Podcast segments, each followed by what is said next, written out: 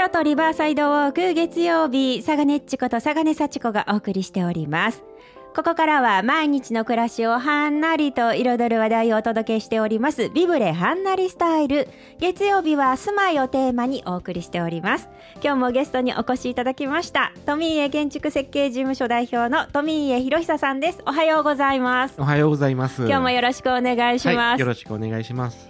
富家さん大丈夫ですか？インフルエンザやったそうですけど。あ、先週はだいぶしんどかったです。いや、もう大変かわいそう。はい。あの、今日はそんな中、もう大丈夫ですかね？え、もちろんもちろん。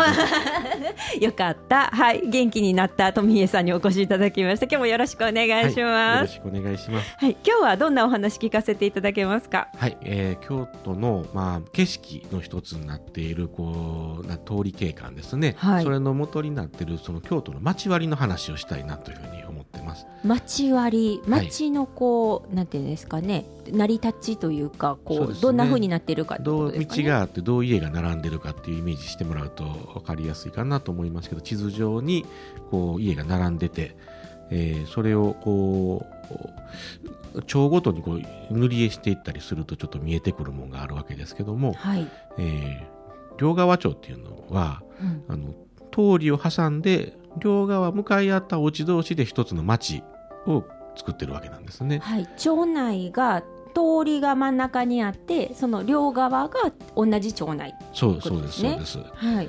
で、まあ、向かい合ってる両隣さんがまあ一つのコミュニティなわけですけども、うんうんでも実は京都が出来上がった平安京の時代はそういう町割りではなかったんですね。そうなんですね。え、でも京都って割とそういうところがあるんですけど、他の町はそうじゃないんですか？そうですね町の発生の仕方によってあのそういう割り方ができてくるので、はい。必ずしも通りを挟んで両側が一つの町っていうわけではないです。これも今の京都の、まあ、地域性のある特徴だと思います。あそうなんですねずっと京都に住んでいるとなんか何の不思議も思ってなかったんですけど、うん割と他の土地からするとその通りの向かい合ってるところが同じ町内っていうのは割と珍しい。少ない方だと思うね古い町には多いかもしれませんけど普通は通りに囲まれた一つの区画を一つの町と見るようなパターンの方が多いかなと思いますけどへね。えはい。あ、えー失礼しました。はい。それで平安時代。えで,、はいでどうなるかというと、はいそのまあ、他の町でという話にも近いんですけどもともと平安京は律令国家で、はい。えー平安京をこのようにして作るというふうに設計されて作っていくわけですけども、はい。その通りと通りに囲まれた正方形の四角の中を一つの町としてたわけですね。それはいの一番小さい単位が120メートル角になってでその中をさらにこう短冊型に細かく割って、まあ、あの町屋といいますか当時の庶民の家がこう並んでいたとはいいうような形でこう四角いこう土塀の城壁みたいなもののこの中に一個の町があるというようなイメージが最初の平安京の、ま町の町並みですかね。はい。じゃあ塀にこう囲まれてる感じになってるわけですか？そうなんですよと通りの中にはね物を建てちゃダメだったんですね。おお、そういう決まりが。はい、その四角の中でたあの家を建てないといけないということがあったのではい。でしかもその四角には大きなどこ土塀で囲まれて門があったわけですねで、はいその中で暮らしがあったので表の通りを歩いててもそれは塔には塀しか見えないおお。今だったらこう町屋のこう出格子平格子の街並みが連続している姿が、あの見えまけどますすよね。はい。当時はどっちか言ったらもうあのどっか大きなお寺の土塀、あえーそれから、はいはいはいあの御所ですね、はい。だとか大きなこう土塀がこう連続していって通りには何もないという、はいそういうようなのが昔のこう通り景観だったわけですね。へえ。あの京都御苑こうちょっと入るとね、内御所のこう塀がずらーっとこう見えますけど、あんな感じ。あんな感じすごくまあ殺風景あですけどそうですね通りとしては。はいはい。はい。ただまあ律令国家としてはまあ雰囲気はその方が箔があったんかもしれませんけど。確かに整備されてる感じもありますしね。もう特にそのメインストリートだった朱雀王子には、はい。その通りに対して門も作ってはダメというのがあったので、へー。本当に塀しか見れなくてで幅が120メーターでしたっけ、はい。な70メーターかな？ちょっと間違ってるかもしれないけどあ、あはい。のすごく幅が広くてええ。で塀しか見えなくて直線に。えーなんか今のイメージと全然違いますね。全然違いますね、はい。でそこで商売することもできなかったわけです。市場っていうのは東市西市っていうのがあって、はい。まあ、そこで市があったので本当人の往来っていうのは何のためにあるのかっていうぐらいですね。移動するためだけのところだったね。じゃあ区画と区画をこう移動するためだけの道みたいな感じなんですかね。そうでそういう風景やったものがだんだんとこのやっぱり利便性で狂ってくるわけですよね。はあはい。でまた国もあの律令国家が衰退していって、うんえー地方豪族の時代とか武士の時代とかになっていく中で、えー鎌倉室町期に平安の雰囲気がどんどん崩れ去っていくわけですね。はい。でその時に、えーこの土塀の周辺で商売したらいいんじゃないのという雰囲気も出てくるわけなんですよ。あだんだんはい。するとその土塀で囲まれた道、うん例えば三条通りだとかこう太い通りがあったところの、うん中に露店が並んでいくわけなんですね。はあはああの壁のその外側のところにはい露店が並び出す。そうなんですよ、はい。すると広かった道がその露店で取られるのでちょっと狭くなりますよね。そうですよね。はいこうで出っ張ってるんですもんね。そうなんはい。そういうことで今のそのお昔の王子工事がこう細くなっている原因になっていくわけなんですね。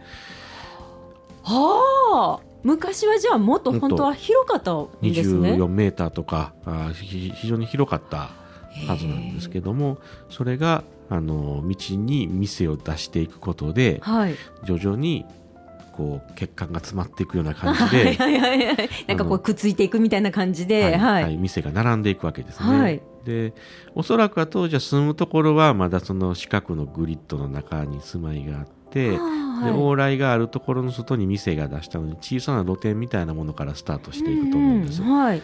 これ実はあの河原町六条に人町交流館ってありますけども、はいそこに昔の平安平安じゃないな室町ぐらいの町の模型の一部があるんですけど、えーはい。それ見てるとその通りの中にちょっと小屋が建ってるような模型がありますなんかそういうのが出だしの頃のイメージがはいあ。るんですけども、はいまあ、そうやってこう道にだんだんと店が建っていって商いが始まっていくうちに、えーその平安京のグリッドの外側にこう店が並んでいくとたくさんみんなお店出したいから間口の取り合いですよねあ、そうですね。うちも出したい出したいっ出してたないって出したいってはなるともともと120メーター角のグリッドのその外側の一辺の中でやるのでい。はい。間口広く取りようがないわけですよねどんどんこうつ詰まっていくわけですよね。せめてうちもここれだけは欲しいってこうはいはい決めたものがみんな並んでいくような感じでずらーっとこう店がな並んでいくとはい。で並んでいくにつれてここで商売がうまくいく人いかない人勝ち負けする人が出てあきてーはい。ちょっと隣をもらってあとかちょっと広めになったりとかでちょっと大きいお店にしてみようかはいというような形でだんだんと小屋から立派な建物にこう変わっていそっか。はいはい。うちにはい。その四角の内側の制度がもう完全に崩壊してしまってて昔はその四角の中には貴族のお屋敷があったりもしたんですけども、はいそれも衰退していって、うんうん。空き地みたいになっていくわけですよね。で土塀も崩れていってあの強固なこうねしっかりあった土塀がええなくなっていくも。しかしたらその土塀の土なんかはその新しく建てる家の建築材料で削り取られていったのかもしれませんしああそうかもはい。何もこう材料が今は残らないんですね。あで塀もなくなってた奥には広大な四角い空き地ができるわけですよね。ーはいはいそうですねす。ると店先うまいこと言ったから後ろ住もうやということになってこうだんだんと後ろへ後ろへとこう家が伸びていくそっか。表はお店なんで今度住まいをこう後ろの方にこう伸ばしていくわけですね。そうですそうです、はいするとこう4つの辺からどんどんどんどんと奥に奥にとこう敷地をこう取っていくと、うんうん。なると、まあ、辻の方ね角っこの方は、はい。おお互いすぐおし背中がぶつかり合うあそうですね。角っこでこっち側とこっち側と、あこっち側とこっち側とよう分かる話ね。はい。両方とでこうぶつかっちゃいますよね。す。ぐねるあんまりだから奥深くいかないんですよね、どどっちかで終わってしまうので、けど大体辺の中央あたりっていうのは真ん中辺の方たちですね、はこの四角の真ん中まで到達しやすいんですね。当たるまはで、いはい。すると奥行き60メーター。で幅が5メーターとかいうような土地ができていくわけなんですね。ああそうか。幅はもうき、もうねみんなでギュッて取り合いして決まってるので、奥に長いのができるわけですね。そうそうなんです、はい。で土地も大きいので力のあるお金を稼ぐ人たちがその辺の土地を取っていくわけそうか。真ん中辺やとそんなに広く取れるわけですもんね。そうそうです、はいはい。そういうふうにして町が広がっていくと、うんうん通りに対してこう三角形の敷地になるんですね。はい。もともと正方形やった一つあのの町がこう対角線が入ってはい4つの三角形に割れていく、はいはいでそれが連続して隣の道路を挟んだところも同じように割れていって、うんで通りを挟んだ同じコミュニティ同士三角形向かい合った三角形同士がはい。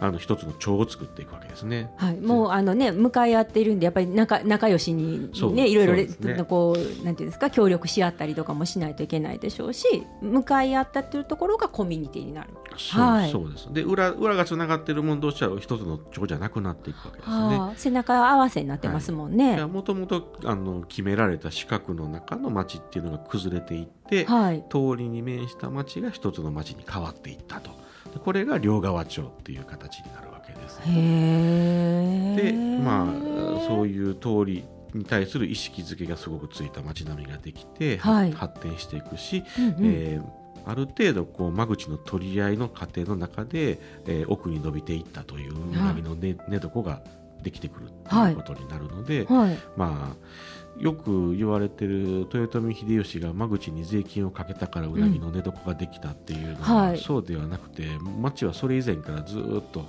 発展してきているのではい。その過程の中であの秀吉がいろいろと試験的にやったのかもしれないけれども、はい。もうそれはやっぱり一節の一つにしか過ぎなくて、はい町はもちろん前からあってと、うんうんうん突然できたわけじゃないはい。というふうに思うですね。なので、まあ、よく言われますけどあれは一節の一つっていうぐらいに聞いとくべきちゃうかなと話かなと思います。そうなんですね。もうてっきりそのうなぎの寝床京都はうなぎの寝床やでっていうそのうなぎの寝床はもう間口に税金かかるからっていうその話だけを知ってたもんでそっち発生と思ってたんですけどそれよりも前からそのそうなる以前からもう取り合いになって間口がこうやっぱり広く取れないっていうところと奥に伸びる機会があったとはいいうところで、うなぎの寝床ができたというふうに思います。ものすごい納得しました。なんか、あの、いえ、あの、その間口を狭くするっていうよりは、その奥に伸びていったし、そのうなぎの寝床になったっていう経緯が、ものすごく自然ですよね。そうそうなんですよこれが120メーター角じゃなかって60メーター角やったらうなぎの寝床っていうほど奥行き取れなかったとああ、うんそうか、ねもと、もともとのね、ところが120、120メーターの、その広いところだったんで。そんなに奥に取れたっていうことですもんね。そうなんですでこのへ両側町がきれいに残っているところが下行に多く残ってまして、ーはい。で下行はもう平安時代からのそのグリッドがよくよく残ってるんです。でまあいろいろ応仁の乱なんかでこう町が荒廃した中でも、えーこう地域自治をしながら町を残してたうん。その町が今でも元気で、えーはい。えー祇園祭りをやっている町ですね。はあ、はい、はい。あの町がその両側町をきれいに残しているわけなんですね。ででこの地域は秀吉以前から力を持ってた、あうんところで、そうはい総構前言うて、あの自分たちで自警してたところもあって、はい。えーそのまま平安時代の形が残ってる、うんうん。でその周辺部っていうのはまだそんなにこう町としてあの人口密度高くなかったっていうところもあるのでそこは秀吉が手を出してはい。